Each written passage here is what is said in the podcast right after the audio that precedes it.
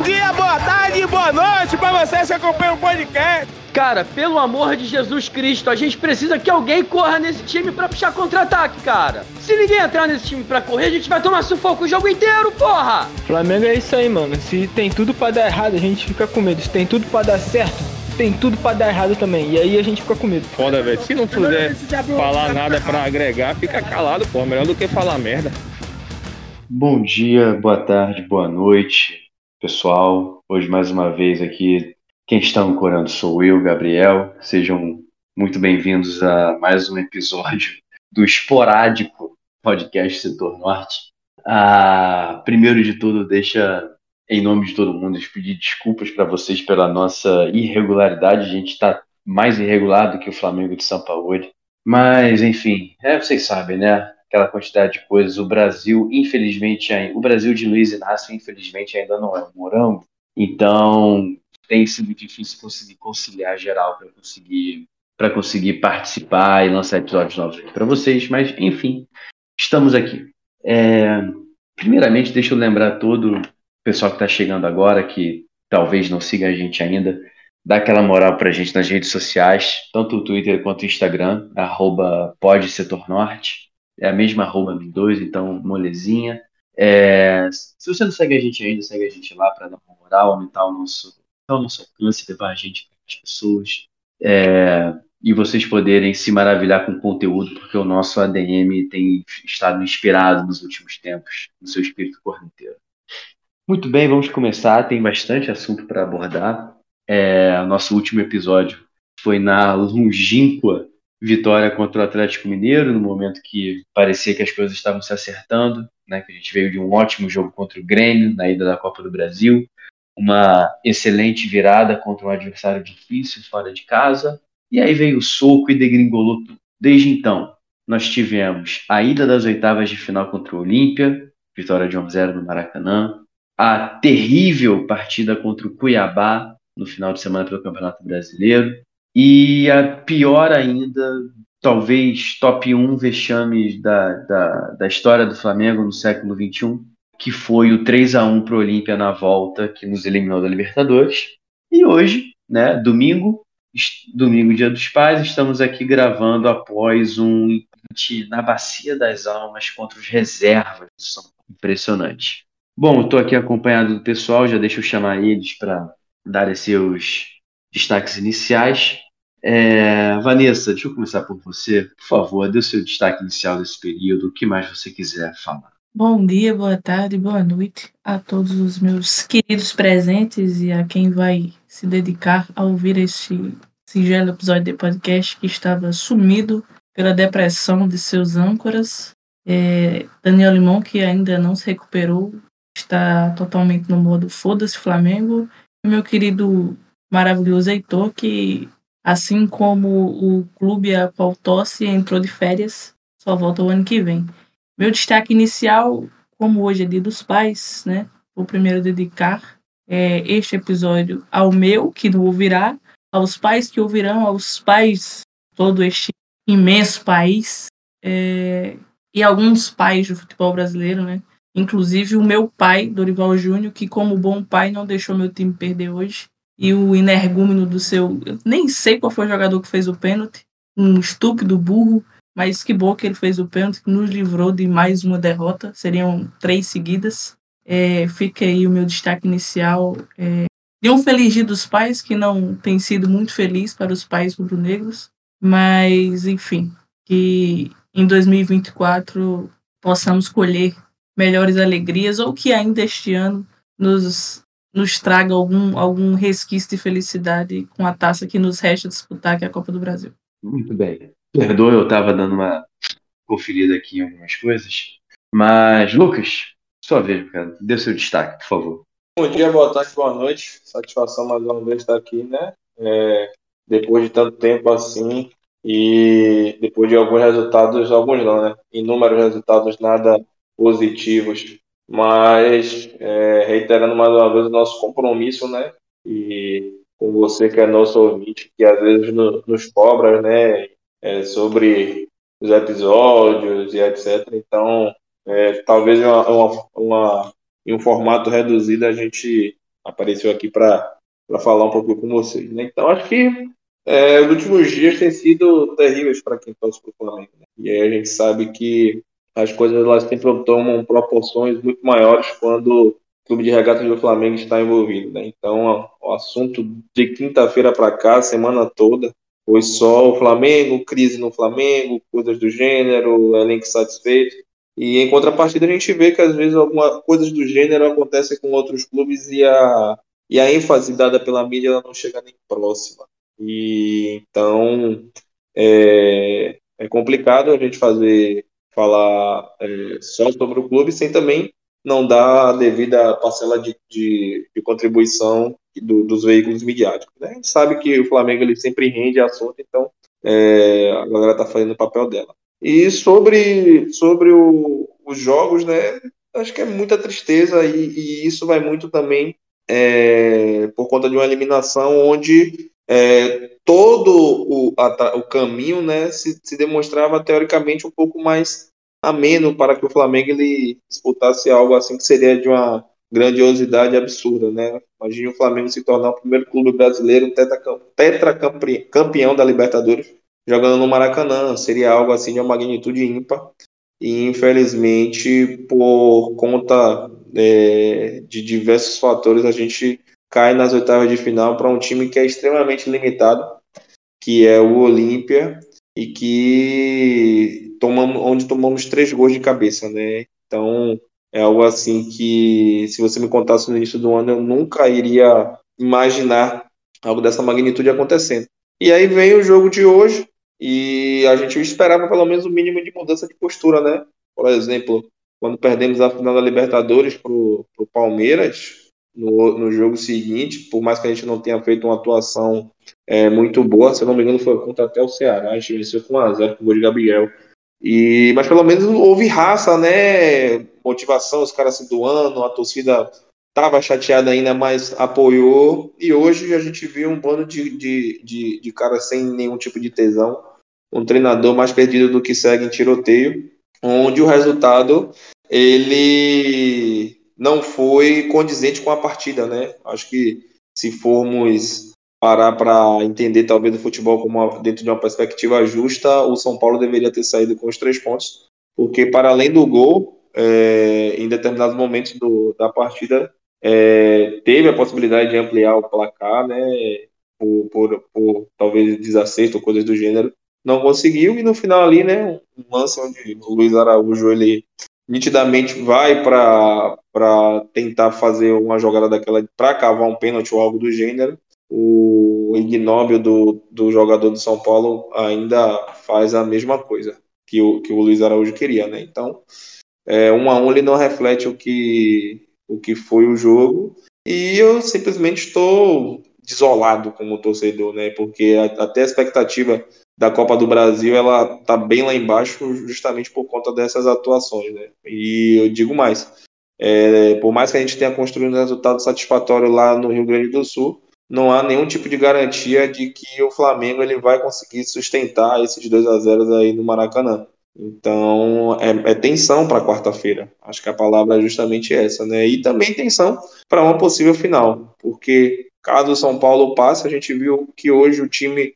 tem um treinador à beira do campo, né? Por mais que tenha as peças reservas, tinha um padrão de jogo, tinha uma ideia, é, conseguia construir jogadas, né? Veio com a perspectiva de, de explorar em determinados momentos o contra-ataque, mas por mais que não, não, não, tivesse ameaçado tanto o Flamengo, era uma proposta, né? E o Flamengo é, é, é um deserto de ideias, onde o, o, o, careca que fala tanto sobre amor sobre a bola e coisas do gênero está sempre perdido nas suas substituições, nas suas decisões, na forma como o Flamengo joga. O Flamengo tem aquela posse de bola, famosa posse de bola arame liso, né, que vira de um lado, vira para o outro e não consegue construir. Quando os times se fecham contra o Flamengo, o Flamengo ele não consegue encontrar alternativas para furar a defesa. Não é um time que joga de maneira vertical, que consegue explorar o contra-ataque sair em velocidade. Então, é um time que depende muito da individualidade de dias inspirados dos seus jogadores, né? E às vezes a gente fala, ah, construímos alguns resultados bons com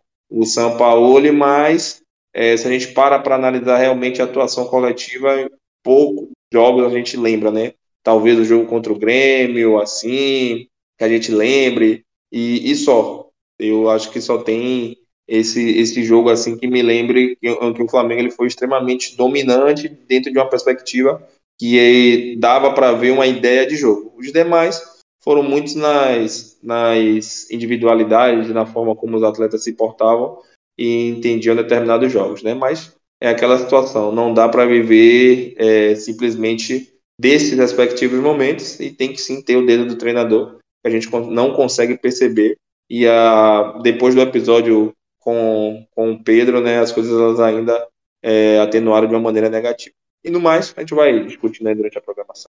O meu mano, JL, por favor, meu filho, se manifeste e dê o seu destaque do que você gostaria. Salve, rapaziada. É, muito boa noite aí na medida do possível. Eu tava aqui só de camarote, né? Ouvindo aqui esse podcast aqui ao vivo, acho que é até um luxo. Hum. É, me apresentar aqui, Josué, muito tempo que eu não participava. Dar uma boa noite pra você, Gabriel, Lucas, Vanessa. Estamos aqui numa mesa quadrada, na verdade, né? Porque só tem quatro, então uma mesa quadrada igual o futebol, igual a bola que o Flamengo tá jogando. Porque de redondo, essa bola que o Flamengo tá jogando não tem nada. Bom, rapaziada, o que me estranha muito é a apatia desses jogadores, cara. Não tem, não tem muito que um técnico possa fazer com jogadores assim. A própria coletiva do Felipe Luiz na partida anterior falando que os jogadores estão sem confiança desde o início da temporada porque perderam os títulos. É, diz muito do que esse time tá passando, tá ligado? E o que, o que me entristece muito é, tipo assim, a torcida já viu que o problema é, são os jogadores que não estão jogando nada que é o que eu acho, que eu penso assim. Só que, pô, tu viu a coletiva do São Paulo hoje, é, é eles reclamando do clima que tá ruim e não sei o que, o que, que o técnico pode fazer, mas ninguém fala, pô, o Gabigol não tá fazendo merda nenhuma em campo, o Everton Ribeiro não cobra-se de jogador nem na coletiva nem nada, tá ligado? Então é complicado. Agora falando de erros individuais, cara, como é que o Thiago Maia, brother, deixa o Lucas passar dele como se fosse um cone? E o nosso goleiro, que até umas partidas atrás era bem seguro, dá o canto todo pro cara dar um chute rasteiro devagarzinho e ele aceitar aquele gol ali, cara. Tá ligado? Então, eu acho que é hora de reformular esse elenco aí. É, botar os jogadores aí. Que o São Paulo veio para isso, para botar jogadores novos para jogar. Então vamos tentar ir com o Rossi, entendeu? Vamos tentar com outros jogadores. O Luiz Araújo aí é um pontinha. Claro que ele nunca, é, nunca vai ser melhor que o Everton Ribeiro, qualitativamente, só que, pô, é um cara que entrou e tá tentando criar jogada, tá ligado? Foi o cara ali que, para mim, mudou a, a partida, querendo não, não só pela jogada do pênalti, mas ele realmente arriscou e, infelizmente, somente em lances individuais, né? Porque de coletivo o Flamengo hoje não tem nada.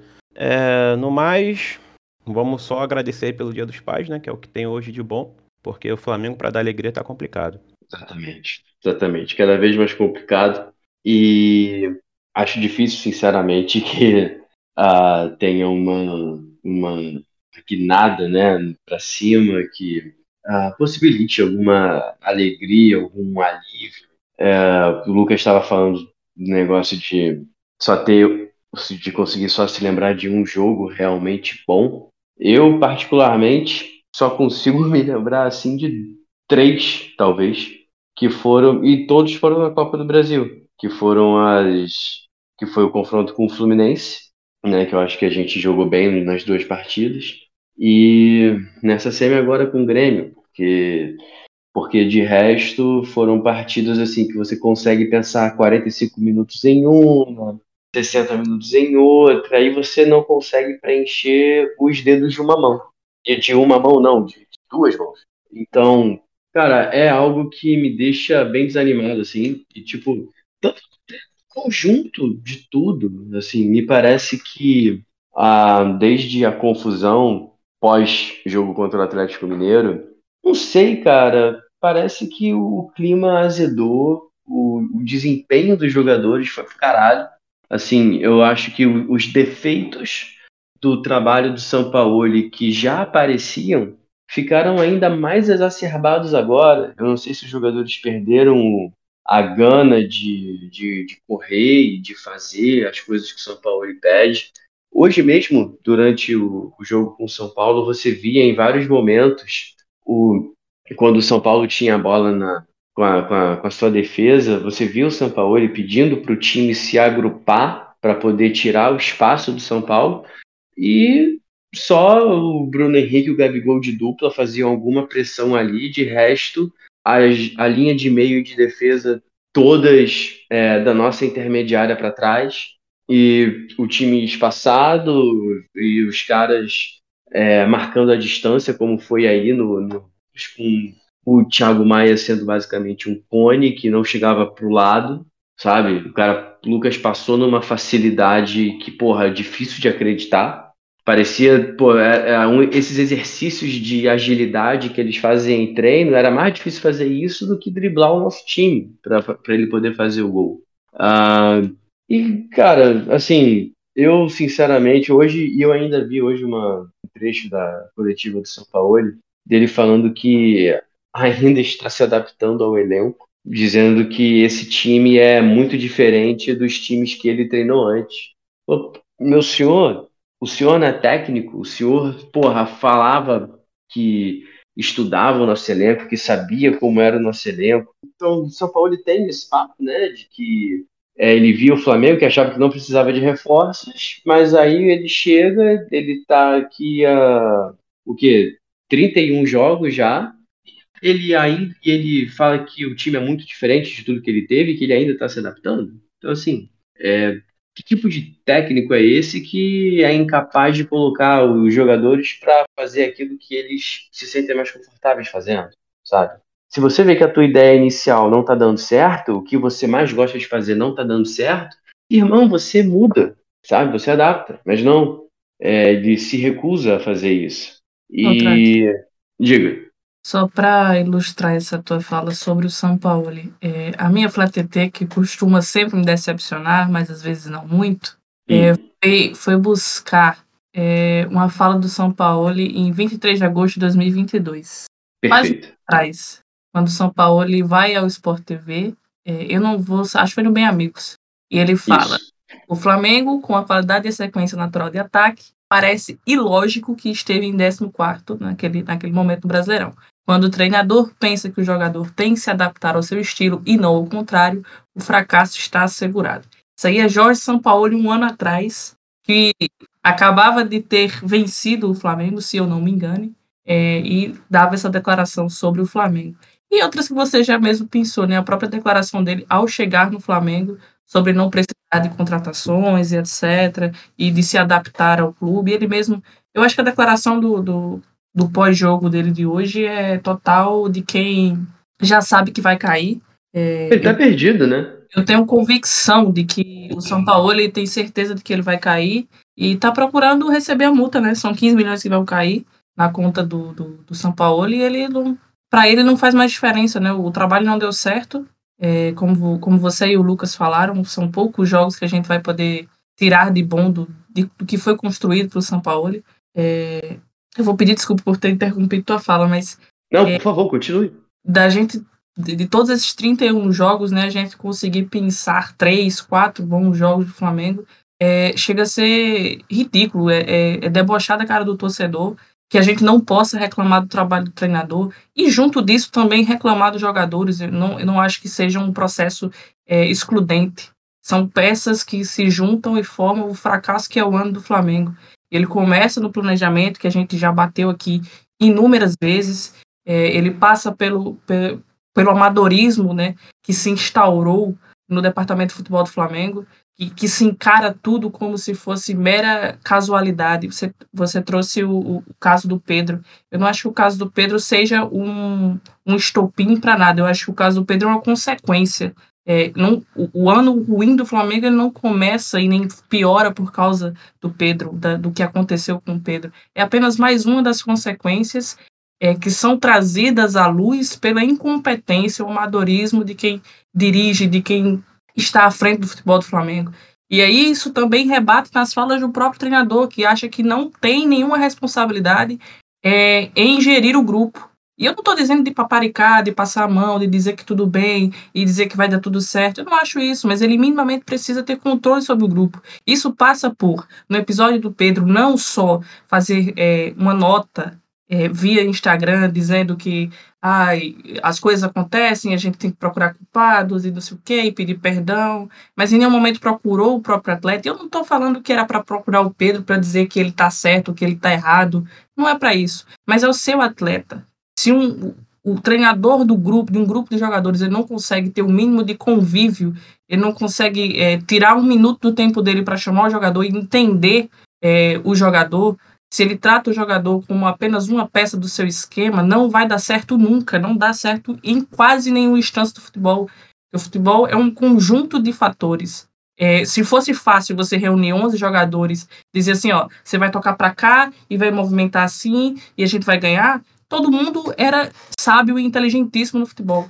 Todo mundo. Porque é, é muito simples você reunir uma constelação de craques, principalmente quando você tem dinheiro. O Flamengo tem dinheiro, o Flamengo tem craques, mas o Flamengo não consegue jogar porque o Flamengo não tem gestão, porque o Flamengo acha que no mundo do futebol é, 2 mais 2 é sempre 4, e não é. A própria declaração do Alan hoje, pós-jogo, também falando que é, jogador de futebol não precisa de psicólogo, porque é cada um por si, é, uma, é, é, é mais uma dos, das ilustrações do que se tornou o Flamengo.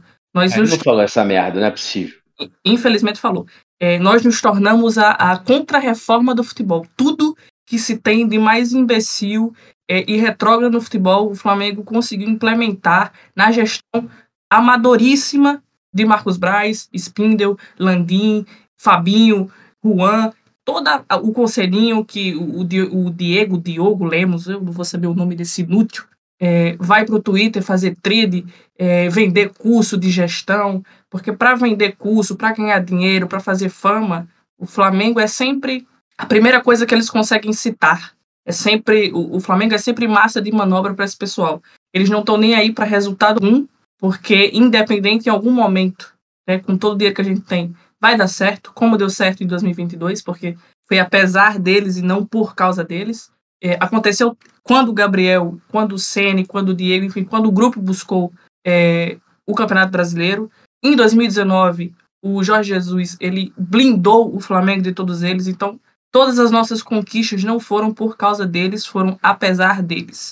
É, urge a necessidade também da nossa torcida entender o contexto é, que a gente tem vivido no Flamengo. E eu não falo da gente é, saber todos os pormenores, saber quem é conselheiro, saber quem é bemérito, é, mas eu, falando aqui do, do, do cu do mundo, dos ovos do elefante, é, sendo o supra-sumo, não o supra-sumo porque eu não moro fora do Brasil, mas sendo off-Rio, é, entender minimamente o que é o Flamengo me fez me aproximar ainda mais do Flamengo. Entender é, a política do Flamengo, quem são as peças nefastas que por muito pouco não nos levaram para a Série B do futebol brasileiro. Entender isso me fez me aproximar e me apaixonar ainda mais pelo meu clube. Eu entendo que o, que o nosso momento como clube, como torcida, é todo um processo tão falho que hoje a gente estava perdendo o jogo para o São Paulo e a torcida estava cantando samba, Flamengo para sempre vou te apoiar. A, a, a, torcida do Flamengo bateu palma para jogador hoje. Enfim, precisou organizada chegar no estádio para que se manifestasse contra diretores, contra os jogadores, porque é, é meio absurdo é, o desprendimento da realidade, como se a gente não pudesse cobrar, como se a gente não, não, não devesse, não tivesse é, o, mínimo de respaldo, porque ah, já me deram Libertadores, já me deram um Brasileirão. Tudo bem, eu sou sempre grato, eu jamais vou plantar ingratidão para quem me deu muita coisa. Mas cobrança não é execração. Cobrança no trabalho, no clube, no futebol é muito importante. O Flamengo só é gigante porque a torcida sempre cobrou. A gente já pontuou milhões de vezes diversos momentos, já pensou em diversos momentos da história do clube é, em que times vencedores e grandes craques e grandes ídolos foram cobrados, porque a essência do clube de regatas do Flamengo é cobrar, é exigir sempre o melhor. E nos últimos anos a gente não tem sido o melhor que a gente pode ser, muito pelo contrário. A gente tem se esforçado para ser o pior que a gente pode ser. E o ano de 2023 ele tem que entrar para os anais da história do clube, o pior, um dos piores anos da história do clube, futebolisticamente falando, isso no que tange ao esporte. É, nós fracassamos em todos os, todos os campeonatos até o momento.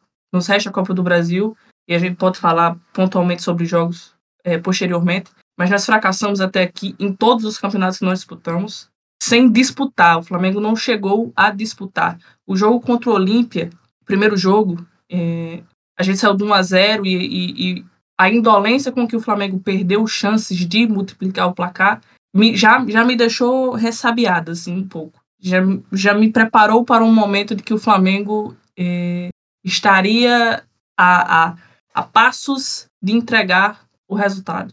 É, eu, obviamente, eu não sou da, do, do, tipo que fica puta com derrota. É, é muito difícil, com vitória. É muito difícil eu ficar puta com uma, com uma vitória, a não ser que algo muito estapafúrdio aconteça. E não, também não acho que o Flamengo tem sempre que ganhar dando show. O importante é vencer. Mas já dava sinais, né? O Flamengo do, da primeira partida contra o Olímpia já era um time que não estava 100% dos seus movimentos, os jogadores já mostravam certa indolência em alguns momentos do jogo, desconcentração, enfim. E aí vem para o segundo jogo, e, e, é assustador o que acontece no segundo jogo, no jogo da volta contra o Olímpia, porque para mim é, demonstra muito, para mim é a síntese do que foi o Flamengo em 2023. São jogadores, é o plano de execução técnica que é ridículo, e você tem 90 minutos e você precisa de um gol, e o camisa nova do seu time, que foi artilheiro da, da última edição da Libertadores, ele não entra em campo, é, e nada dá certo, porque o treinador ele não consegue observar as, as deficiências do time no próprio jogo. Felipe Luiz ele tomou 85 bolas nas costas, ele quase entrega um gol, ele vai sair aos 25 do segundo tempo. Então, aconteceu tudo, tudo que podia acontecer naquele jogo aconteceu. O Matheus Cunha fez uma partida tenebrosa, talvez a pior partida dele desde que ele foi alçado a titular do time. É, e eu não vou aqui nem dizer que a culpa da desclassificação é dele, porque talvez se a gente passasse, ou se a gente conseguisse não só levar para os pênaltis, perderia nos pênaltis, se passasse de fase, talvez fosse humilhado pelo Fluminense. É, talvez a humilhação de, de ser eliminado pelo, pelo Olímpia nos, nos impediu de, de passar por uma humilhação pior, que seria ou ser eliminado pelo Fluminense ou perder de forma estapafúrdia, irrisória e ridícula a final no Maracanã.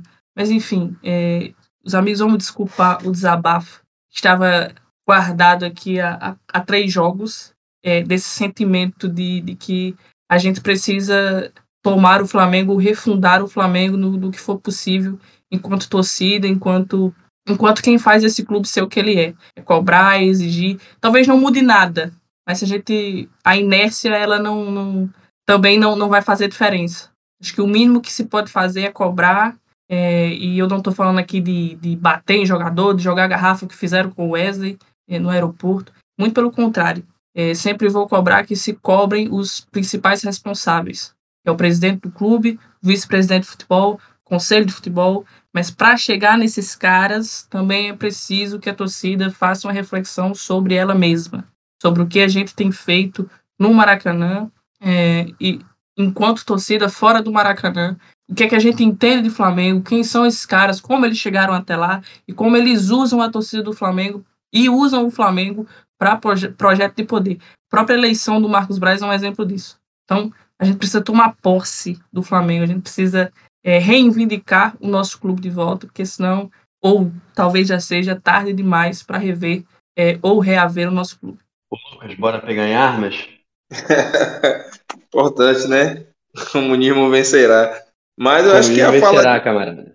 a fala de, da Vanessa ela me contempla em, em, vários aspectos, né? Sobretudo no que tange essa questão política, né? Da crítica que deve ser feita à, à diretoria, a todo o planejamento, né? Porque é, os títulos eles mascaram né, as decisões erradas. E se a gente fazer essa análise toda de uma maneira muito mais complexa, é, nos anos que, que nós é, saímos vitoriosos, o planejamento inicial não foi o que deu certo no final, né? Porque em 2019 o planejamento inicial foi o Abel Braga, não deu certo. É, em 2022 o planejamento inicial foi o Paulo Souza, que também não deu certo, né? E aí entraram respectivamente Jorge Jesus e Dorival Júnior. E aqui eu não estou querendo dizer que ah, aquela pedra que você bate no início que tem que ser a pedra certa, né? Mas é, fazer uma análise e, e, e observar com, com, com, cuidado e atenção quem é que vai trazer, quais são as peças, como é a relação dele com, com possíveis atletas, os trabalhos anteriores, né? Então, são coisas assim do gênero que a gente tem que, tem que ah, chegar, analisar e, perceber qual é a, a, o que, é que vai dar certo nesse, nesse projeto. Então, a, a diretoria ela surfa nesses é, anos onde o Flamengo ele saiu vitorioso justamente para mascarar essa incompetência de uma maneira geral. E sobre o, as, o aspecto né, voltado para os jogadores, acho que realmente é, as últimas partidas demonstram que alguns jogadores eles estão em, em momento de talvez encerrar os seus respectivos ciclos, né? Na partida contra o Grêmio, eu vim aqui falei que renovaria com o Felipe Luiz e tal. É, e hoje, fazendo essa respectiva análise, né? Que acho que a, a, emoção te pega dentro de uma partida e faz com que você é, olhe. A gente sabe que tecnicamente falando ele é muito acima da média, né? É, mas olhe só para aquele momento ali e talvez esqueça os demais, né? Então, é, o jogo contra o Olímpia dele foi muito ruim e a gente percebe que, naturalmente, os, os adversários eles vão explorar essa deficiência dele, que hoje está ao lado da recomposição, né? E isso por fatores naturais. Estamos falando de um lateral que tem 38 anos. Não é, talvez, sei lá, um centroavante, né, que tem 38 anos, que não vai correr tanto, que não vai estar sempre ali num para um com jogadores que são mais novos, mais velozes e que necessariamente podem comprometer, né? Então, é, é já pensar assim né, nessa próxima temporada, né, nesse processo de reformulação, é, e fazer com que essa reformulação ela seja realmente efetivada, né? Que a gente fala de alguns atletas que entram e, e acabam saindo e tal, mas muito montado naquilo que o quarteto principal ele, ele, ele oferece, né? É, teoricamente. É, o Everton Ribeiro ele tem, vem, vem, muito abaixo também. Então acho que por mais que o Luiz Araújo tenha chegado agora, não falo nem por, por conta desse jogo é, de hoje, onde ele conseguiu o pênalti, mas até na própria partida com o Cuiabá, dos que entraram, né, é, é, ele foi um dos que tem, pelo menos tentou, né, teve um lance que ele sai cortando para o meio, chuta de fora da área, exige que o goleiro dos caras faça uma boa defesa, então talvez seja mudar a forma com que, que o jogo é construído, né, então, é, tentar tirar também esses caras da zona de conforto. A gente sabe que o Arrascaeta é insubstituível mas é, apresentar talvez é, dispositivos táticos onde outros atletas possam cumprir as suas respectivas funções e fazer com que talvez uma ausência como a, a dessa não seja tão sentida. Sentida, claro, e lógico, evidente vai ser, né? Da mesma forma com, com o Pedro, né? Eu acho que é, é, passa pelo, pelo muito pelo Sampaoli essa é, falta de adaptação a um cara como o Pedro. Claro que a gente exige também do atleta que ele se esforce para compreender é, as ideias que o treinador ele passa no, no, no, dia a dia, mas também há uma, uma, contra, uma contrapartida. É uma via sempre de mão dupla. Pô, o treinador ele passa a, a ideia, mas também ele tem que observar quais são as características do atleta que ele tem para fazer também com que é, a, a, as condições se adaptem.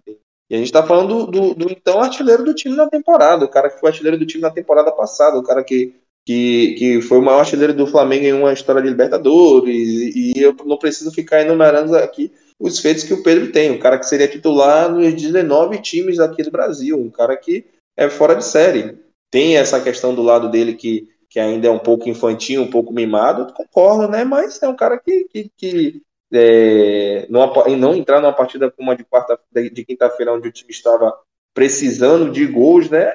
Demonstra justamente essa falta de, de controle do São Paulo. Então é, é tentar sobreviver aí na Copa do Brasil, né? Para que o ano não seja tão vexatório como já está sendo.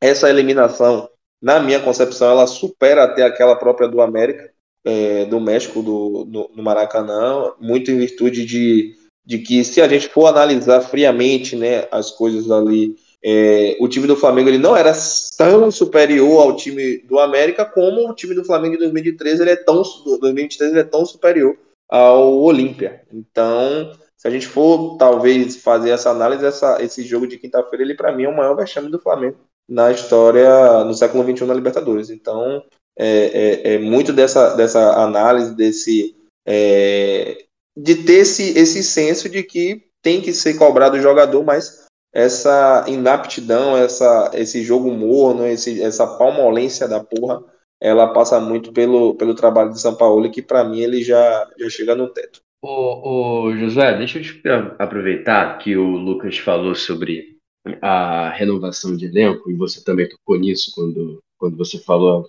a primeira vez. É, eu quero te perguntar exatamente o como você define renovação de elenco e o mais importante, quem vai tocar isso daí? Porque eu tenho medo de Marcos Braz, Espindo e Landim tocando a renovação de elenco do Flamengo. Então, vamos lá. Renovação de elenco é o quê? É você ver, basicamente, um jogador que não está mais rendendo no clube. O básico, cara. Nós não somos treinadores. Nós não ganhamos 120 mil por mês como no nosso, cap, o nosso capacho do Marcos Braz que fica lá do lado dele só concordando. Para definir quem, quem tem que entrar, quem tem que sair. Mas, cara, por exemplo, Thiago Maia. O senhor Thiago Maia, em 2019, falou a seguinte frase é, no final do ano. É, o Gerson ganhou essa Libertadores e era para eu estar aí. Eu, desde que ele veio no ano seguinte, acho que foi no ano seguinte que ele veio, em 2020 ou foi 2021, eu até hoje eu não, vi, eu não vi ele se comparar ao que o Gerson jogou aquele ano.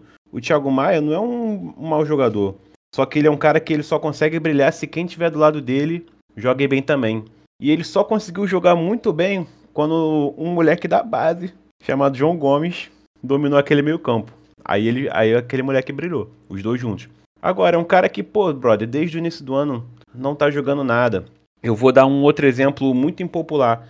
O Everton Ribeiro, na temporada 2020 e 2021, cara, ele não jogou nada. Ele voltou a jogar e muito bem, por sinal, em 2022.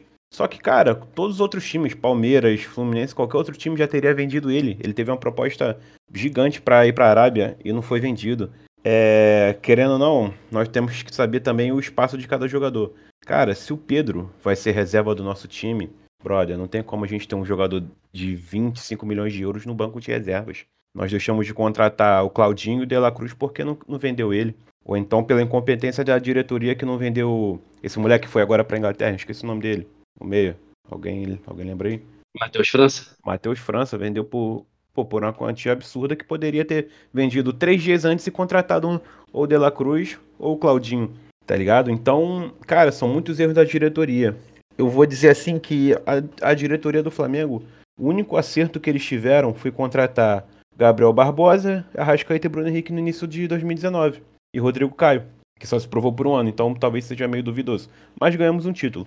É, eu, quando a Vanessa estava falando, eu lembrei muito dessa minha. Em desabafando, na verdade, eu lembrei muito dessa minha trajetória desde que eu comecei a ir pro Maracanã assiduamente. Já entrando em outro assunto. Eu comecei em 2018 a ir pro Maracanã é, direto. Eu pagava, sei lá, 35 reais por mês de sócio torcedor, fora ingresso, e ia para todo santo jogo.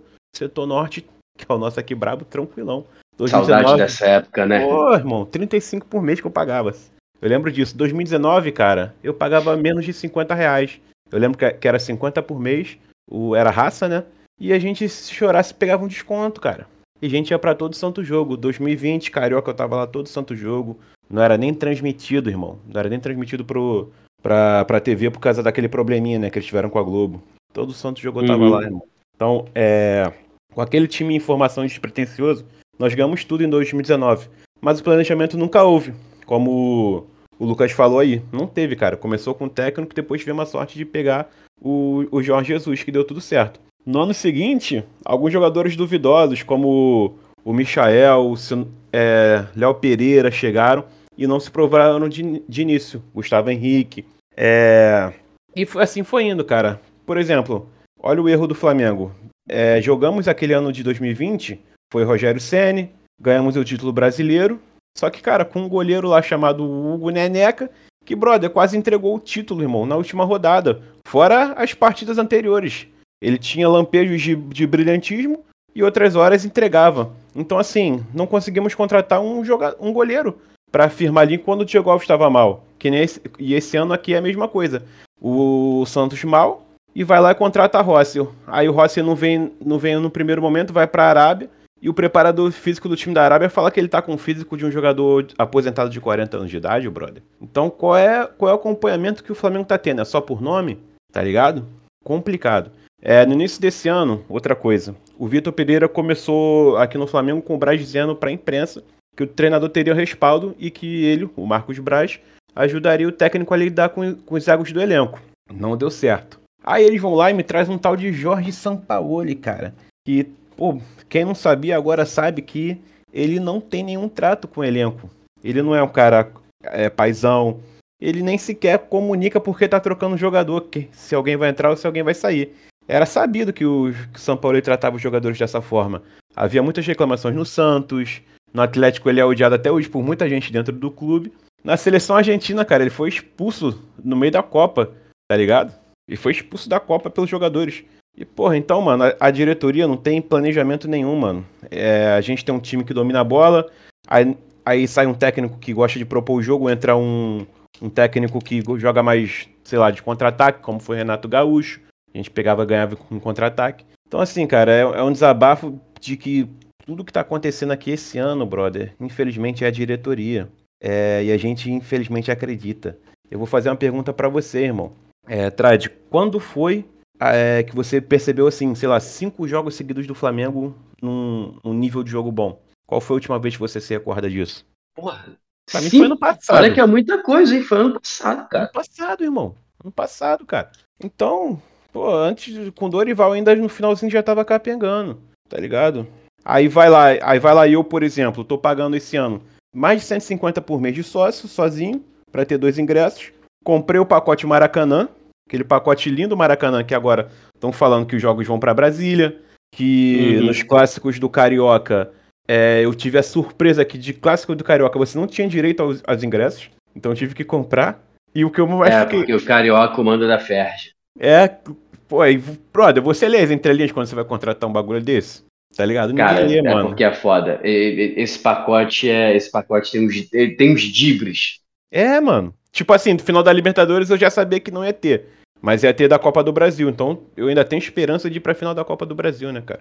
Pelo menos isso. E eu, pô, brother, não é um troço barato, né, cara? Acho que foi 1.800 que eu paguei, irmão. E pro Flamengo, ah, faz, pro Flamengo fazer essa sacanagem aí que tá fazendo. Então, é, é um desabafo. Nessa tua aí, hoje, é, o Flamengo teve uma renda de 5 milhões e uns quebrados.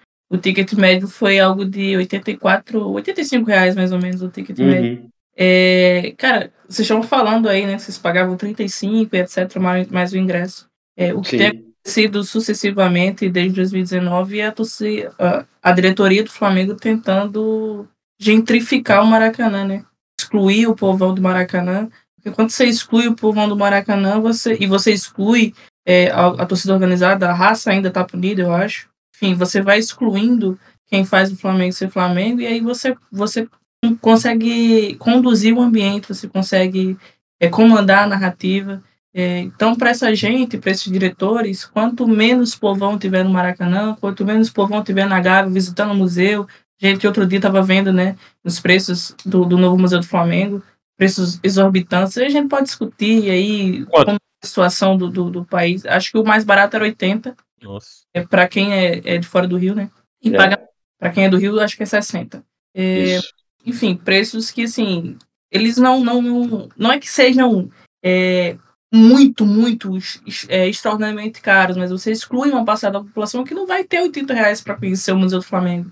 E aí eu te pergunto qual é a ação da, da diretoria para que é, você consiga alcançar todos os públicos. Não tem, porque eles não estão preocupados com isso. Você vai pensar nessa diretoria algum, alguns poucos momentos em que eles conseguem, ou alguém dentro do clube consegue entender o papel social do Flamengo.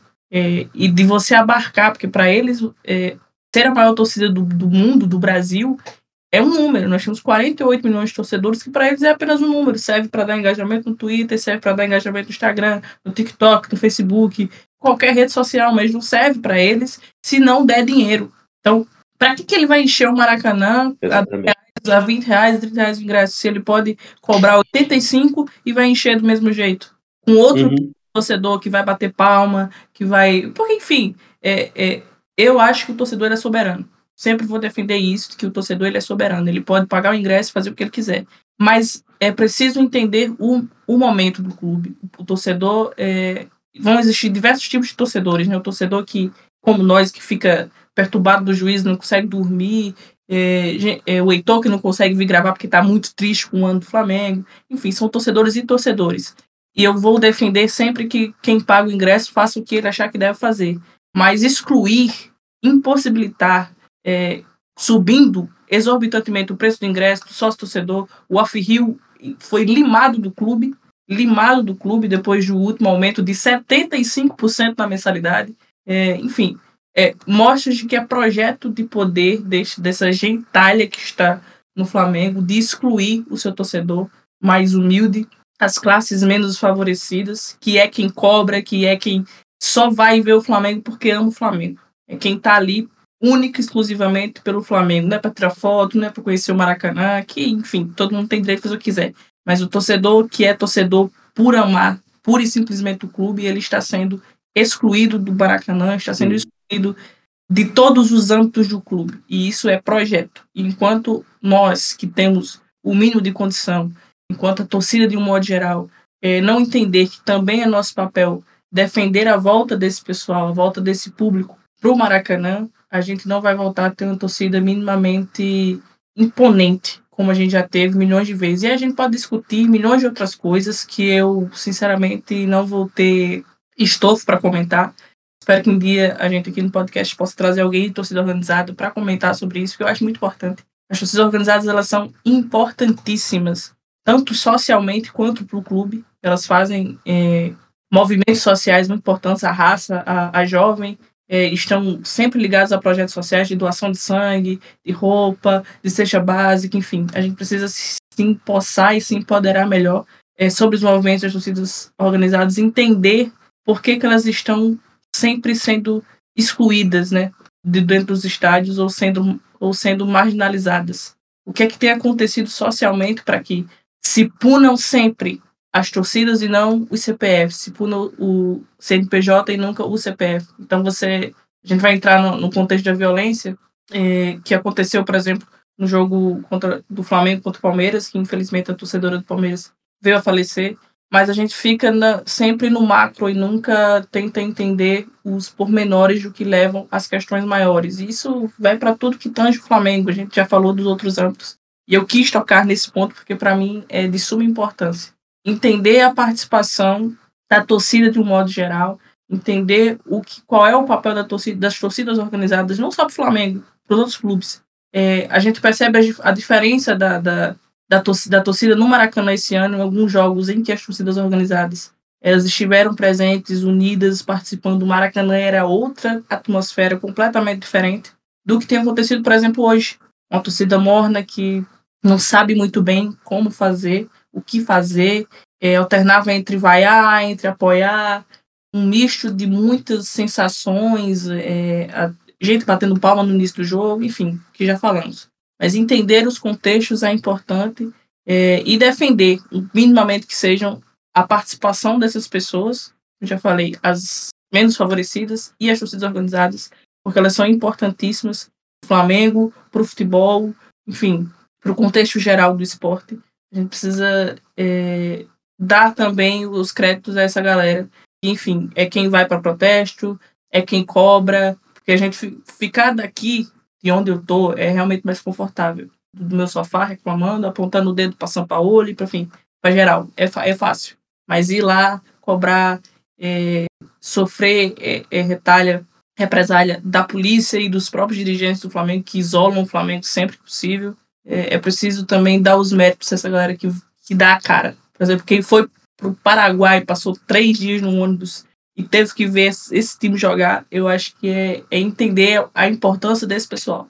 Dependendo das críticas que a gente tem, são muitas, entender a importância deles é, para que a gente reconstrua minimamente o clube que a gente ama e traga ele de volta, porque 2024 tem que ser completamente diferente do que foi feito esse ano, assim, em todos os âmbitos, todos. Tem que ser. Acho que rolou um papo de refundação do clube, eu concordo quase que em número, gênero e. Que o Flamengo de 2023 é cada vez mais um Flamengo que eu não consigo me afeiçoar. É, acho que foi o Caio, não sei se vocês conhecem, todos conhecem, mas o Caio Belando falou sobre isso, que fora do, do, das quatro linhas, né, fora do futebol, eu já estava muito desconectado do Flamengo pela, pelo âmbito político, é, pelo Landim, pelo Braz, enfim, por toda o contexto do Flamengo ter se envolvido diretamente com o governo do Estado brasileiro. Então, aquilo me afastou um pouco do Flamengo, me deu uma tristeza imensa de ver meu clube associado àquilo. Mas o que salvava era o campo. O Flamengo vencia, o Flamengo convencia, o Flamengo dava alegria.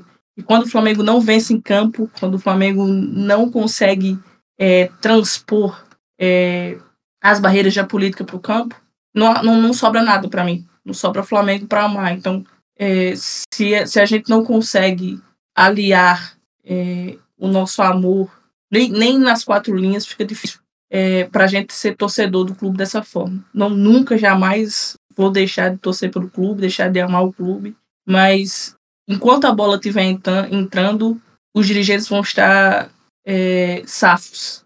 Mas a bola deixou de entrar e não tem mais entrada e não parece que vai entrar, então é retomar o processo de limpeza geral e desassociar de vez o Flamengo a esses escroques estúpidos e imbecis. Mano, tipo, sinceramente, eu não eu não acho que uh, mesmo com o time não assim, não correspondendo como, como tá esse ano inteiro, mesmo com a bola não entrando, é, eu acho um pouco difícil começar a respingar da maneira como devem dirigente. Pô, pelo menos nesse primeiro momento, assim, a menos que todas as tragédias e hecatombes aconteçam e, e a gente seja eliminado essa semana de novo, ou caso passe a gente não vença a Copa do Brasil e passa feio no Campeonato Brasileiro e, sei lá, não pegue nem uma vaga na Libertadores, eu acho difícil a coisa realmente é, respingar em dirigente. Porque, pelo menos assim, é foda, né? Porque a, o recorte não é tão grande, né? Eu acabo pegando é, muito exemplo do meu pai, por exemplo, que não é tão ligado assim em questão de diretoria, ele se preocupa mais com o que ele tá vendo de time jogar bola mesmo. Então, ele tá, por exemplo, ele tá muito nessa vibe de que o time tá mal, não só pelo técnico, mas muito por causa dos jogadores mesmo. E hoje, pelo menos no primeiro tempo também, é inevitável falar que os jogadores não tiveram muita vontade de correr também durante o primeiro tempo, mas tudo bem.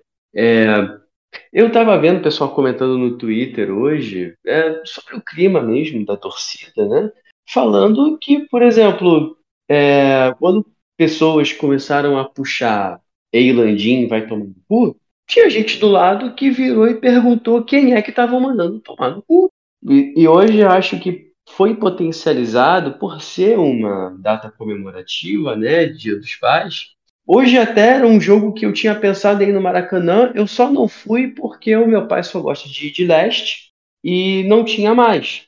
Se, mas se ele quisesse, a gente teria conseguido ir na Sul e a gente teria ido passar esse, esse fim de Dia dos Pais lá no Maracanã, como a gente fez em diversos outros anos. Então, hoje especificamente também era um jogo muito que família é, vai ver, né? Para comemorar, para passar um, um, domingo diferente, né? Que não seja só sai, sei lá. É, então, assim, eu vejo que muita gente da torcida, talvez o grosso da torcida ou a maior parte da torcida, não seja ligada é, nesses meandros de bastidores que a gente gosta de, de entender, de pesquisar, porque muita coisa que acontece no campo, né, é, é reflexo do que acontece nos bastidores, no, na diretoria do clube. E, cara, por exemplo, mandar o Landim tomar no cu, mandar o Marcos Braz tomar no cu, é algo que eu, eu tenho a percepção de que não é algo tão é, comum, tão, tão óbvio para essa parte da torcida, porque eles veem uma diretoria que coloca o Flamengo arrecadando um bilhão de reais já vai ser o segundo ano ou terceiro ano consecutivo, arrecadando um bilhão, e que tem uma porrada de jogador caro e que faz as contratações mais caras do futebol brasileiro e que basicamente todo ano belisca pelo menos um título. Quando não belisca título em um ano, chega no ano seguinte e pega dois de uma vez. É, então, é, isso é algo que é muito restrito a nós. E, infelizmente, como a Vanessa bem disse, nós somos cada vez mais alijados de, de ter qualquer tipo de influência em decisão do clube. E até e agora a gente está sendo alijado até de poder acompanhar o, o, time de futebol em loco. Né? O, o Josué falou que até 2019, por exemplo, a gente pagava 35, 40 reais de plano raça, que era o segundo mais barato, que era a penúltima prioridade e a gente conseguia ingresso para ir todo jogo, sabe? Até, por exemplo, só um exemplo, a semifinal da Libertadores contra o Grêmio, que foi de longe o jogo mais impossível de se conseguir ingresso, eu tenho um amigo que não tinha comprado o pacote de ingresso do ano e, assim, conseguiu comprar pro, assim, a, a, o ingresso avulso, né? Sem ser o pacote, no, no sufoco. Passou sufoco, mas conseguiu. Hoje, cara, eu sou que nem o Josué, eu pago 150 reais de sócio torcedor e eu não consegui ingresso para o setor que eu gosto de ver para um jogo de meio de tabela no Campeonato Brasileiro, em que o Flamengo está fazendo decepção atrás de decepção. Então, a, a relação é, da torcida com ir ao jogo mudou muito. É, houve uma criação, houve um, a criação da cultura de ir ao estádio e houve uma, uma consumerização da torcida. É, justamente por tudo isso, por toda essa fase maravilhosa que o time viveu, a torcida entendeu que ir ao jogo é algo muito legal, né? Pelo menos deveria ser. E criou-se uma demanda gigantesca. A diretoria viu isso como uma forma de lucrar muito com bilheteria e sócio torcedor. E eles fazem isso sem pensar duas vezes. Eu lembro, né, dentre essas milhares de, de promessas de campanha que ou foram completamente vazias ou não duraram um ano, uh, eu lembro que o Landim, na época da eleição em 2018, criticava o preço do ingresso praticado pela gestão do, do, do Bandeira, que realmente estava muito alto o preço do ingresso, o clima no Maracanã não era lá essas coisas já. E quando começou 2019, os preços abaixaram. Os preços abaixaram, a torcida veio e houve uma melhora da participação, houve uma melhora do clima, e aí coincidiu com o nosso segundo semestre e aconteceu tudo que a gente sabe. É, durante esse período, a torcida foi o que foi também, porque houve uma diminuição do preço. Houve uma, uma volta, pelo menos parcial, é, desse torcedor mais engajado, é, que vai porque ele quer ver o Flamengo, porque ele é apaixonado pelo Flamengo e foda-se quem tá jogando ele vai cantar o tempo inteiro. Isso se perdeu, isso se perdeu de novo. Eu, eu tenho ido para o Maracanã com frequência e são poucos os jogos em que eu tive a felicidade de ter uma união das, de todas as organizadas na Norte que inflamava o estádio inteiro. A maioria dos jogos que eu fui foi essa merda que fica a Nação 12 num canto, de vez em quando cantando junto com a Flamanguaça, a galera no sul querendo cantar outra coisa, e o pessoal da Leste, que não tem o hábito de cantar o tempo inteiro, quieta, sem saber quem acompanha. E assim, clima de, sei lá, sem nunca ter ido, clima de estádio de Premier League, sabe? Um jogo em que a torcida não vira o jogo, um jogo em que a torcida não consegue inflamar o time, né? Cara, é difícil pra caralho, é difícil pra caralho. Uh, a, a torcida do Flamengo é violentada pela diretoria, a diretoria violenta o time, porque ela não ela criou um ambiente no clube em que não há comando de lugar algum. Então, nesse vácuo de poder, os jogadores assumiram.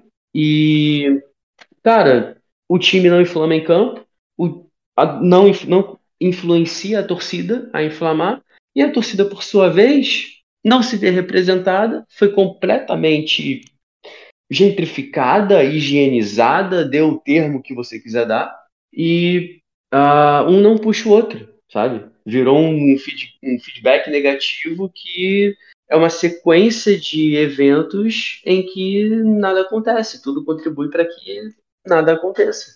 É, e honestamente, eu não sei qual solução pode ser dada. Pelo menos a curto prazo, a única coisa que eu vejo é reconhecer que o trabalho de São Paulo acabou, que não vai mais a lugar algum, não importa que abobrinha ele diga em qualquer coletiva, não importa que abobrinha jogador poste em rede social.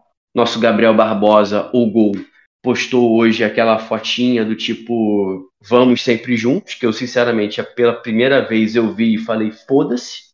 Então, tipo, assim, é tentar trocar, tentar uma solução a curto prazo para tentar um único troféu que dê alguma alegria, ainda que seja agridoce, que vai ser só a Copa do Brasil, porque o brasileiro foi pro caralho já também, é, e tentar algo para 2024.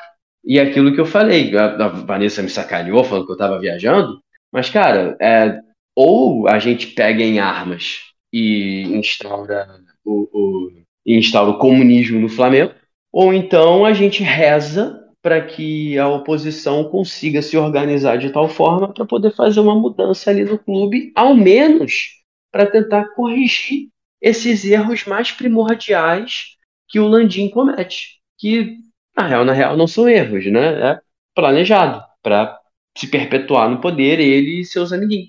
Eu falei pra caralho, eu nem sei mais o que puxar. Então vocês, por favor, falem alguma coisa. Eu posso complementar aí o que vocês falaram? Complemente. Então, eu só gosto de ir para norte. Gosto de ficar na Manguaça desde, desde sempre, no meio da bagunça. Eu lembro que em 2018, 2019, perdão, o ingresso do Carioca, cara, para quem era sócio, pagava lá seus 35 reais por mês, era 6, 12 reais. O brasileiro era no máximo 35, irmão. E o mais caro que eu fui foi na semifinal contra o Grêmio, que foi 70 reais setor norte. Eu consegui, eu, que nem você falou, cara, o meu plano era o mais barato. Eu consegui comprar uma semana depois, porque algum abençoado ou alguma alguma agência de turismo cancelou e apareceu alguns ingressos lá eu consegui comprar, tá ligado? Mas consegui com o plano mais barato possível. É, hoje todo jogo é caro. É uma verdadeira arena, coisa linda de se ver. Maracanã, aquela arena de Copa do Mundo. Só que não, né? É, eu fiz um teste e saí da Manguaça no intervalo do jogo Flamengo e Cruzeiro, no brasileiro desse ano. E, brother, era uma coisa espantosa. É. Tipo assim, um povo lá que parece que nunca ralou o joelho na vida, joga bola de gude no tapete do apartamento, tá ligado? Nada contra com quem tem a condição de vida melhor que é, é, que é a maioria da população, mas todos sentados, irmão, geral sentado, é, reclamavam de, de que você estava em pé, tá ligado? Eu saí da, da norte setor, setor superior lá e fui lá para baixo para ver como é que tava. Mano, muito esquisito. Parece nem que era a torcida do Flamengo que eu tô acostumado a sempre ir. É, o povo não sabia as músicas, tudo sentadinho em família com pipoca e açaí, tá ligado?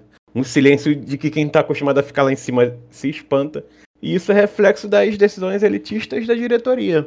É, e olha que a Norte ainda é resistência. A maioria dos jogos que, é, que você vê, setor norte inferior pela televisão, que eu estou observando nesses últimos jogos, o setor inferior da Norte está com um buraco. Mas você pode ter certeza que lá em cima, cara, até os corredores estão lotados, não tem nem como você subir direito. Tá, tá vazio lá embaixo porque o pessoal tá indo lá para cima. Eu acho que em forma de resistência, porque realmente lá embaixo tá muito, sei lá, family friendly, tá muito esquisito. Infelizmente, a torcida de verdade do Flamengo tá subindo aos poucos. Cara, é ingresso caro, Brahma a 14 reais. A promoção que eles metem lá é quatro latinhas de, de Brahma por 44, irmão. Tá ligado? No Fla-Flu, fizeram a da Copa do Brasil, fizeram a promoção melhor ainda. Voltaram com a latinha de 350, acho que é 355 ml, né? A 10 reais. Só que para quem entrasse antes de começar o jogo. Faltando meia hora de jogo, o valor voltou para 14 reais. Tá ligado? Então, mano, isso aí, querendo ou não, vai afastando o torcedor. E mudando um pouquinho de assunto, eu acho que a gente pode ficar tranquilo. Esse ano já acabou, mas pro ano que vem vai melhorar, porque é ano de eleição. É... Provavelmente a diretoria vai gastar mundos e fundos para contratar, para conseguir se reeleger. Então vai ter um time melhor. Vai vender esses caras que não estão rendendo mais. Alguns estão para se aposentar e vão sair. Inclusive, é, nesse último jogo aí da Libertadores, depois que a gente perdeu, voltou-se o assunto do estádio. Eu lembro que no dia seguinte saiu a matéria que venderam aqueles apartamentos, a diretoria resolveu vender os apartamentos que tinham aí parados. Uma parte ia ser para melhoria do CT, para expansão do CT, e ainda, ainda meteram essa, que uma parte do valor seria revertido para o início das obras do estádio. Eu vi, se eu não me engano, foi no GE ou no UOL. Então, cara, é sempre o papinho de sempre dessa diretoria incompetente e que tenta ficar iludindo o torcedor. É, rapaz. Caraca, hoje, você vê aí, a gente ficou tanto tempo sem gravar, mas a galera tá colocando todos os sentimentos ruins e frustrações para fora. Cacete. É... Cara, então, acho que a gente já tem mais ou menos uma hora e, uma hora e pouco gravando, uma hora e vinte, talvez. Uh, vocês gostariam de desabafar mais alguma coisa dos seus peitos? Ou devo. Posso puxar coisas assim, tipo próximo jogo, expectativas? Por mim já foi. Eu vou, eu vou complementar um, um pouquinho aqui, é, no sentido do, como o Josué falou aí, que ano que vem é um de eleição e que provavelmente vamos ter reforços. É, acho que a chegada de reforços ela é sempre bem-vinda, né? E esse processo de reformulação de elenco ele é, é, é almejado também. Só que, é, é para mim, ainda continua absurdo com o elenco que o Flamengo tem. É, a gente ainda tem que ficar nessa, nessa tecla de sempre, ah, reforços, reforços, reforços, reforços. Mas, e, e tem a exigência do, de, de necessariamente um, um, bom padrão de jogo, né? Porque, sei lá, a gente pode botar o Cristiano Ronaldo, o Messi, o Neymar aí, que tá para sair do PSG. Se a gente não tiver uma ideia, né? Não é só os reforços que, que por si só, eles vão é, é, é, resolver a parada, né? Por exemplo, acho que o Alan, na minha percepção, né? Ele, para mim, foi um, um baita reforço. Só que de, de, de maneira conjunta com o time, ele não vem jogando absolutamente nada. Ano passado a gente discutia aqui nesse podcast sobre o. Sobre. Eu lembro muito bem, acho que esse episódio foi eu, Limão, o Trade. Acho que o Heitor não Acho que o Heitor participou, de nós quatro. Que a gente estava na, na, na ansiedade para saber se o Flamengo ia passar de fase na, nas oitavas da Libertadores. E a tempo de inscrever o Cebolinha, né? Pô, chegou o Cebolinha, a gente ficou feliz, porque o Bruno Henrique ele havia se machucado, seria o cara que ia, que ia fazer a função dele, e hoje se a gente voltasse para aquele podcast, a gente ia torcer para que o Cebolinha ele não, não tivesse chegado ao Flamengo. Então é muito disso, né? Acho que não é só o, o, fato de contratar, mas também, claro que passa muito pelo jogador, né? O caso do Cebolinha é, de, é um desses, né? Porque já, já, já emplaca o terceiro treinador e ele não consegue render absolutamente nada. Parece que existem atletas que só jogam quando estão contra o Flamengo. Acho que Cebolinha é um desses. Mas não adianta a gente trazer sempre, trazer vários caras, trazer várias peças, né? Como essa janela mesmo de 2020. Porra, eu fiquei assim, caramba, velho, a gente vai levar tudo, né? Claro que não contava com, com pandemia, mas a gente trouxe Michael, Pedro, no final do ano anterior, o Pedro Rocha também. É, o Flamengo contratou, trouxe o Gustavo Henrique, é, o Léo Pereira. Eu falei, porra, estamos tirando teoricamente peças assim cruciais de determinados times, né? Gustavo Henrique, ele fez um campeonato brasileiro ok no ano de 2019, acho que foi muito por conta da dupla dele, que era infinitamente melhor que ele, que era o Lucas Veríssimo. Gustavo Henrique é terrível. Léo Pereira era um jogador ok no, no, no, no Atlético Paranaense, né? Começou mal, hoje é, é, titular incontestável ali do time. E Michael também, o destaque do, do, do Goiás, o Thiago Maia também, que a gente queria, né? O Pedro, porra, para ser. Rolou até aquela brincadeira de sombra e tal. Então acho que a janela de 2020 ela foi foi significativa também, mas é, é, é, é no, no, frigir dos ovos, né?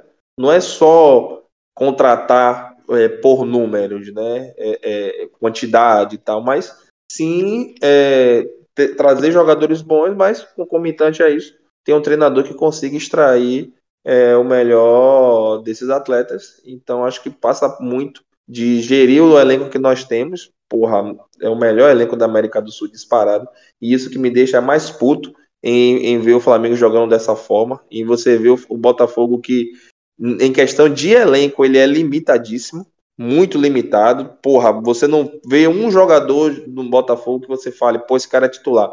Talvez em uma situação talvez não. Acho que o goleiro desse cara seria titular no Flamengo. O cara tá pegando muito, até pensamento. É, mas dos outros assim você não vê, porra, Tietê, Tietê, o cara que rodou o Brasil todo aí, execrado em alguns times aí, né? Saiu contra o Bardo do São Paulo, não era titular no Atlético Mineiro na campanha do título do brasileiro.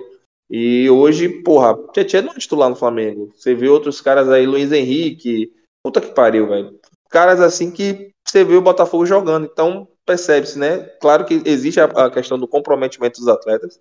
É algo que a gente já toca na tecla há muito tempo, né? O elenco do Flamengo ele é um elenco que é difícil fazer uma gestão, os caras são muito mimados, eles são muito pedantes. É, o próprio Diego Ribas ele faz falta nesse sentido, né, de, de, de ter esse gerenciamento do elenco, mas em contrapartida, é, a, essa ausência de comando, né, essa ausência de uma figura que, que consiga lidar e, e trabalhar de maneira conjunta né, com esse elenco que, que gera esse problema. É saber fazer essa administração e a, as próprias entrevistas do São Paulo, ele diz que ah, eu só me preocupo com aquilo que acontece em campo. Cara, você é o técnico, você tem que se preocupar com todos os aspectos que envolvem os seus comandados. É como se fosse um cara que é o dono da empresa, velho. Porra, sei lá, se o cara não tá. Claro que você não vai ficar atrás dessas coisas, mas, tipo, sei lá, o cara não tá dormindo direito, irmão, o cara tem que ter então você não vai se preocupar apenas com aquilo que está acontecendo no campo, né? Então você tem que ter essa, esse fator sensibilidade.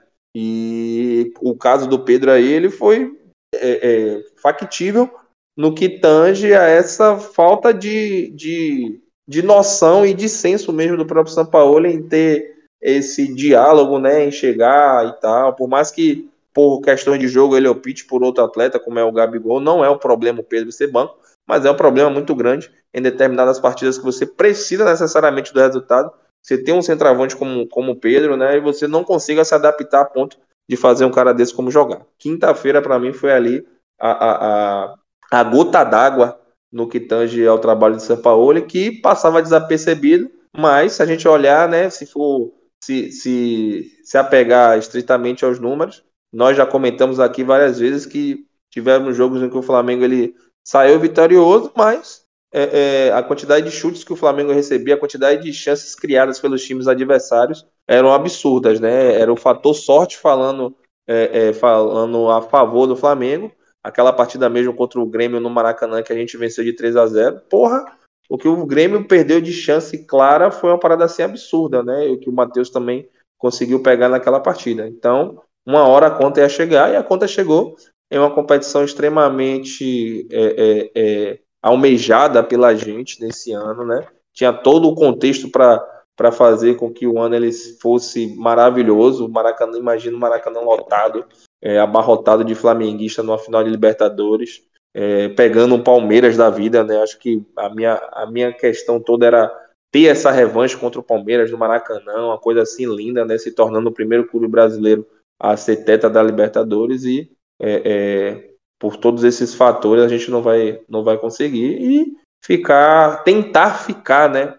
Porque ainda tem esse fator. Estamos próximo da final, mas nada garante que a gente consiga sair, vai conseguir sair com esse título. Muito, muito porque também, é, apesar dos outros dois times eles serem limitados, né, em comparação a, ao Flamengo, o Corinthians ele começou um processo de estar tá se acertando agora, né? É, o Luxemburgo ele tá, tá organizando, então o momento dos caras é totalmente diferente do nosso, né?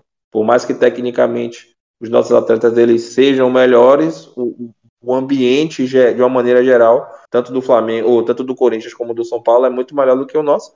E isso com certeza, sem sombra de dúvidas, poderá implicar sim em resultados negativos. Então, é, a expectativa para aquilo que a gente vai ver na quarta-feira e também para ver qual vai ser a decisão da diretoria no que tange ao treinador, uma vez que é perceptível e nítido que há um distanciamento muito grande do daquilo que é o treinador e daquilo que, que, que são os jogadores. Né? Então, é dentro, de, dentro dessa, dessa linha. Vai acontecer algo inédito nesse podcast. Eu vou discordar de Lucas. Quase nunca acontece.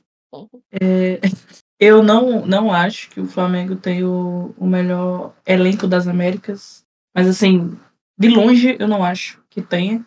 Porque algumas, algumas não, né? Várias deficiências têm sido ficado, tem, tem cada vez ficado mais, é, mais fáceis, mais notáveis, né?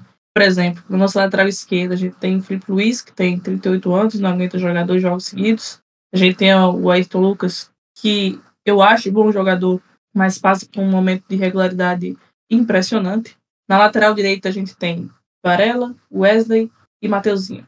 O Mateuzinho estava machucado, está voltando agora, fazendo transição. O Varela, ele sequer é jogador de futebol, e o Wesley era um menino que estava na base.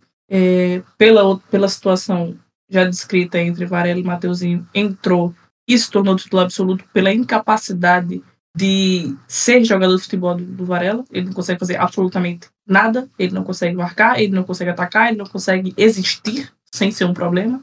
É, o nosso goleiro hoje é um cara que saiu, foi alçado do sub-20, que é o Matheus Cunha.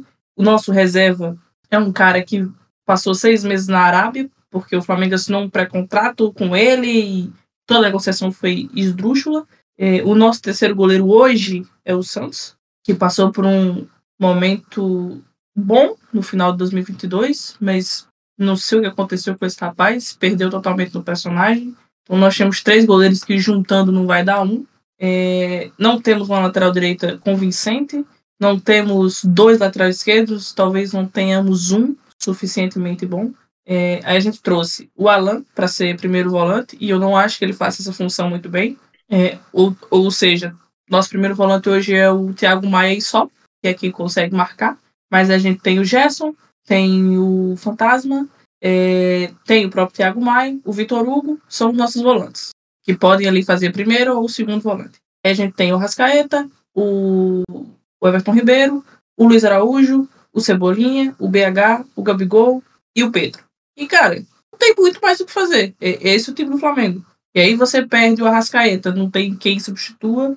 É, na ponta esquerda foi um alívio para a diretoria do Flamengo que o BH tenha se recuperado e tenha voltado voando, porque hoje ele é atualmente o nosso melhor jogador. Foi um alívio, porque a gente conseguiu suprir a falta de um atacante, de um ponta, já que o Cebolinha foi se investido 90 milhões e ele não deu um único retorno técnico suficientemente bom.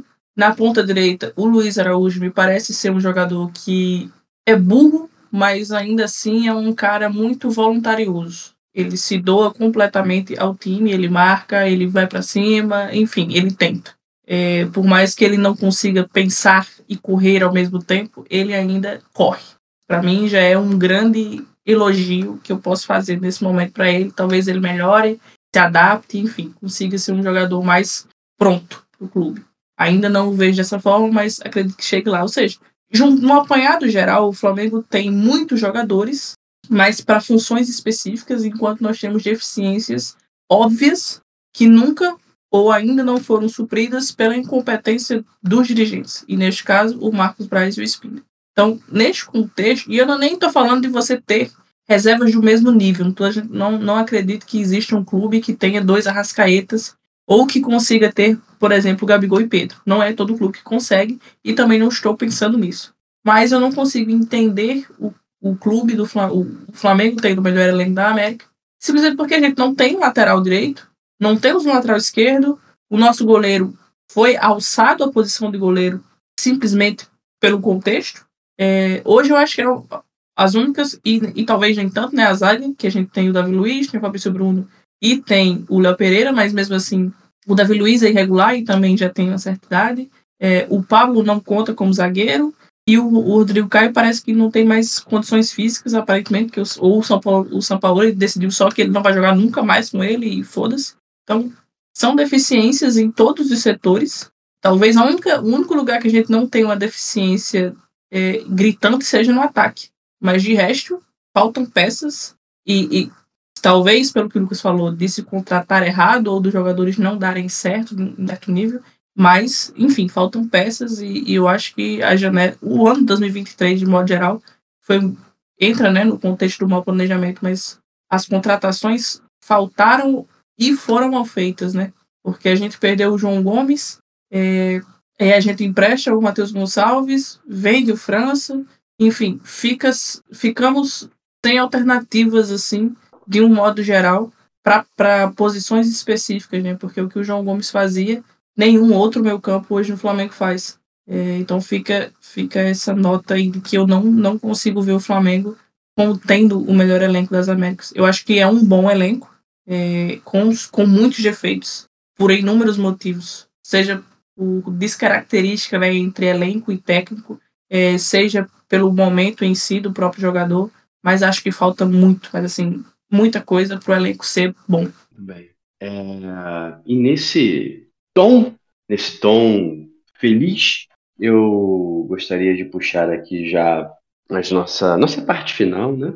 Falar da.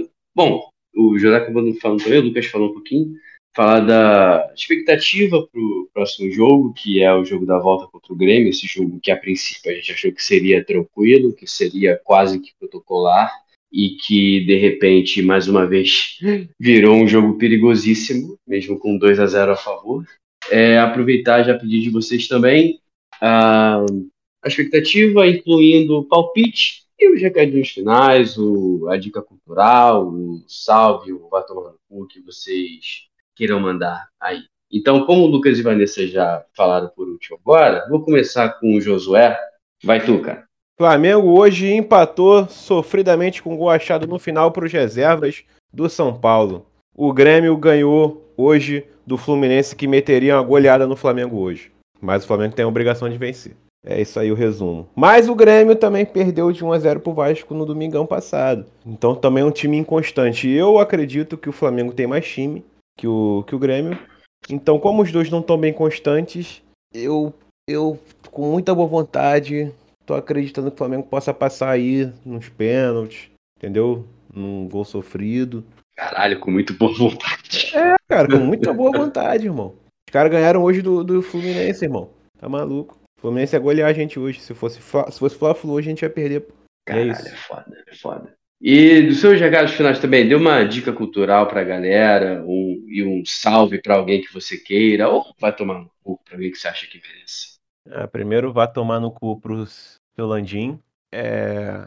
Dica cultural. Pô, eu tô vendo a série aí que já passou um tempinho, mas, cara, muito braba. Bel Air. Valeu, rapaziada. Quem já viu, pode saber que é braba. Quem não viu, tá na Star Plus, se eu não me engano. Então a série Bel Air, que é um spin-off do Maluco no Pedaço e muito mais profundo em todos os sentidos, é, culturais, raciais, entre tudo. Eu recomendo bastante. No, no fim é isso, torcer pro Mengão ter uma sorte de passar contra o Grêmio no meio da semana. E no final da live, quem quiser jogar um LOLzinho, tamo aí. Porra, aí. Show de bola. Lucas, dá o teu papo aí. Lucas? Tá aí, tô aqui, tô aqui. É, salve, né? Acho que para todos os pais aí do Brasil de uma maneira geral, né? para os pais e para as mães também que fazem o papel de pai, que nós sabemos que são muitas aí Brasil afora. Infelizmente é uma, é uma realidade aqui no nosso Brasil que a gente já é, regularizou o, o aborto, só que é o aborto masculino, né? Onde o homem ele tem essa possibilidade de simplesmente desaparecer e deixar a responsabilidade para a mulher. Então, meu salve vai para os pais que realmente se fazem presentes na vida de seus filhos e para as mães que cumprem essa função de maneira dupla, né? Que é complicadíssimo ser mulher aqui no Brasil. Minha expectativa para o jogo de quarta-feira, velho, é passar de fase. Eu não, não quero nada além disso, não, velho. Eu não quero eh, atuação esplendorosa. Eu quero chegar na final com, com meio a zero. E é isso, ser campeão também, com um gol como o de hoje, né? E diga-se de passagem, se eu fosse torcedor de São Paulo, estaria também super putaço, porque na minha concepção estava impedido, mas é uma reparação histórica, né? Acho que a gente vem sendo sistematicamente roubado nesse Campeonato Brasileiro. Jogos assim seguidos, né? Sobretudo é, Palmeiras, Atlético Mineiro e, e, e, Fluminense. Foram jogos em que tivemos, fomos roubados de maneira absurda e, e ninguém fala nada. E hoje tá um burburinho extremamente absurdo porque é, o lance causou uma dúvida muito grande. Né? Na minha concepção também estava impedido, mas foda-se. E eu quero passar, eu quero ser campeão, e é isso. E não vou arriscar nenhum tipo de placar, porque é, o Flamengo ultimamente ele tem me deixado muito desmotivado. Acho que está é, sendo muito difícil ser torcedor do Flamengo. Mais uma vez, Você né? acha que o jogo de quarta os jogadores vão escolher jogar? Não, porque se a gente partir dessa premissa, eles também deveriam ter escolhido jogar na quinta-feira, né? Acho é que, foda. Que é Por canalha, Gabriel Andrade. Porque é um, é um, dos argumentos esdrúxulos que a gente vê aí, Brasil afora, que essa galera escolhe jogo, né? Não, velho, os caras tá, tão mal em, em várias partidas. E é isso. No mais, agradecer a participação de todos aqui. Josué aí, que entrou hoje aí também, seria muito bem-vindo. E é nós aí, espero que você se sinta à vontade para participar de outros episódios aí também. As portas estão abertas para você e espero que na próxima vez que você apareça a, a situação ela esteja bem melhor. E no mais é isso, tamo junto, até a próxima. Ah, posso mandar um outro vai tomar no cu? Sempre bom. Nosso amigo aí, Paduan, que me prometeu, que me prometeu o churrasco de quem tava aí, ó, pro pessoal que seguia aí o Instagram, o churrasco que ia ter depois da pandemia. Eu fui quicado do grupo. Na verdade, eu troquei de número, tá? Mas eu não, não tive notícias do churrasco, então eu tô triste. Olha aí, fica o recado aí pro, pro, pro, pros ADMs ditatoriais do grupo. Vanessa, sua vez. Ai, ai, mais um, né? É, cara, hoje meu recado final, infelizmente, vai ser um pouco triste. Eu tava comentando com meu pai que. Aliás, eu, eu acho que eu cheguei a comentar no grupo. Que meu pai é, é do cara, é do tipo de torcedor que sempre que o Flamengo perde, ele vai lá no status do WhatsApp, porque ele não tem Instagram, não tem Twitter, não tem Facebook, ele odeia rede social, mas ele vai lá no status do WhatsApp dele e posta. A derrota do gigante repercute mais que a vitória do pequeno. E sempre, meu pai sempre posta isso quando o Flamengo perde. E, cara, quando o Flamengo perdeu pro Olímpia, ele ficou em um silêncio sepulcral. Ele não falou absolutamente nada, ele não postou nada, ele sumiu do WhatsApp por mais de 24 horas. Eu fiquei, pô, eu acho que meu pai foi de arrasto, assim, muito. Eu mandei uma mensagem e fez, eu estou puto. Estou puto.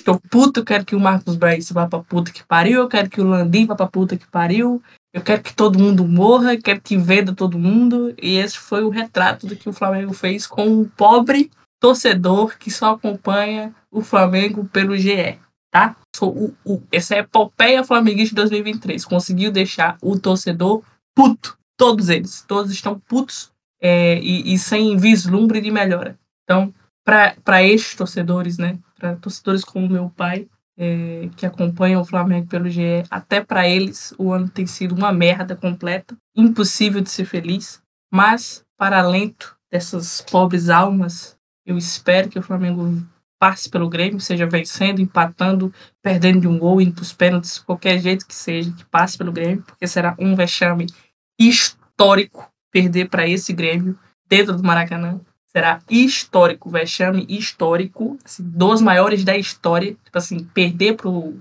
Santo André na final da Copa do Brasil, este nível de vexame. Então espero que o Flamengo não me, me faça passar por isso novamente. Mas é, eu não, não, não tenho convicção de que temos o suficiente para vencer a Copa do Brasil ainda.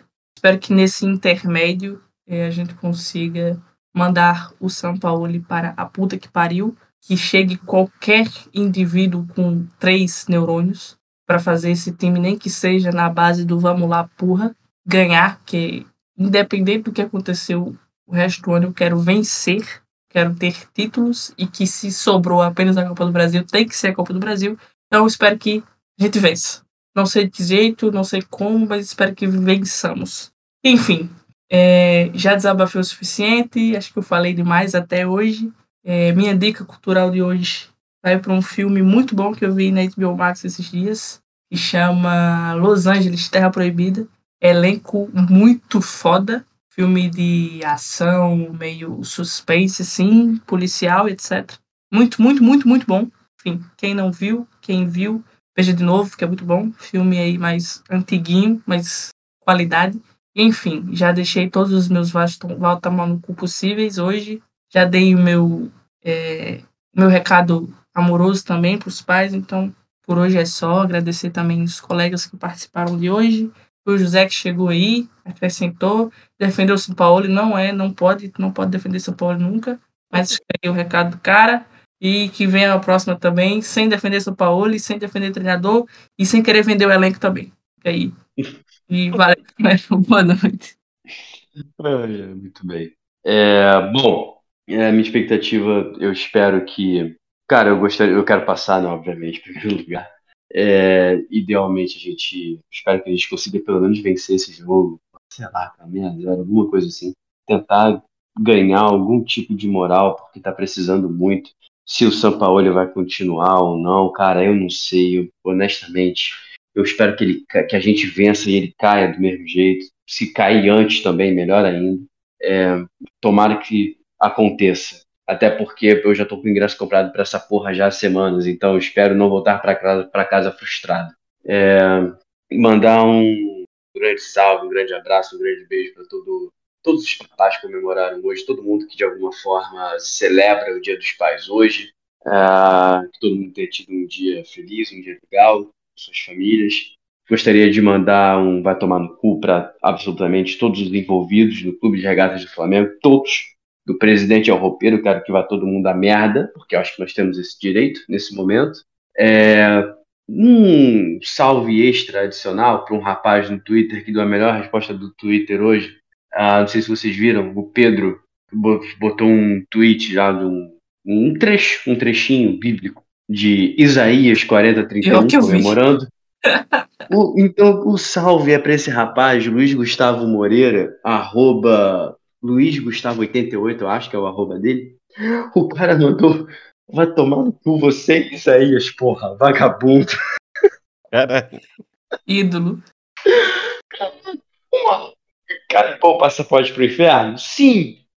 Às vezes, né? Quem sabe? Porra, O rapaz foi corajoso, o rapaz foi corajoso, mandou bem. Caralho, um salve pra esse rapaz. É, a minha dica cultural, cara, eu vou recomendar uma sériezinha que já estreou há um tempo, teve até a segunda temporada já, mas eu só acabei de ver a primeira esse final de semana.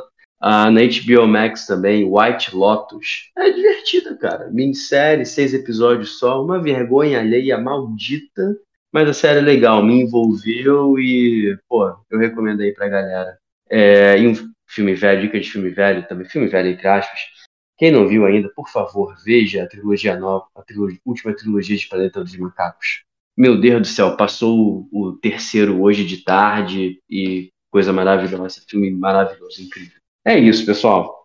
É, mais uma vez, antes- diga. Antes de, terminar, eu vou mandar um salve para esse rapaz que estava me cobrando ao vivo, o arroba 1281, é, que atende pela alcunha de careca nem é gente no Twitter.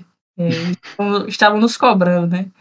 Me questionou enquanto a gente gravava quando é que ia ter episódio no outro podcast. Então, como ele pediu e como eu sou de prover, estamos gravando hoje. Ele vai ouvir já já, que a gente também é, é rápido, né? A gente gosta de fazer a população feliz com esses desabafos horríveis que a gente faz aqui. Mas fica aí um salve queridíssimo, queridaço, que está sempre nos ouvindo. É, e ele está sempre correto, né? Careca realmente não é gente. Fica aí Tá o exemplo nosso treinador ridículo, mas fica o salve para esse queridão aí. E já vai tomar logo duas horas de episódio na cabeça, para ficar esperto. É, então, um salve pro rapaz, que ele se sinta contemplado com, com o nosso desabafo de hoje. É, deixa eu reiterar mais uma vez que nosso, nosso âncora titular pede. É, você que está chegando agora, não segue a gente na rede social, segue, bota ali, arroba pode setor norte, no Twitter e no Instagram, dá aquela moralzinha. É isso. Um muito obrigado para todo mundo que ouviu até o final. É, galera, boa noite para vocês todos. Grande abraço, grande beijo. Valeu.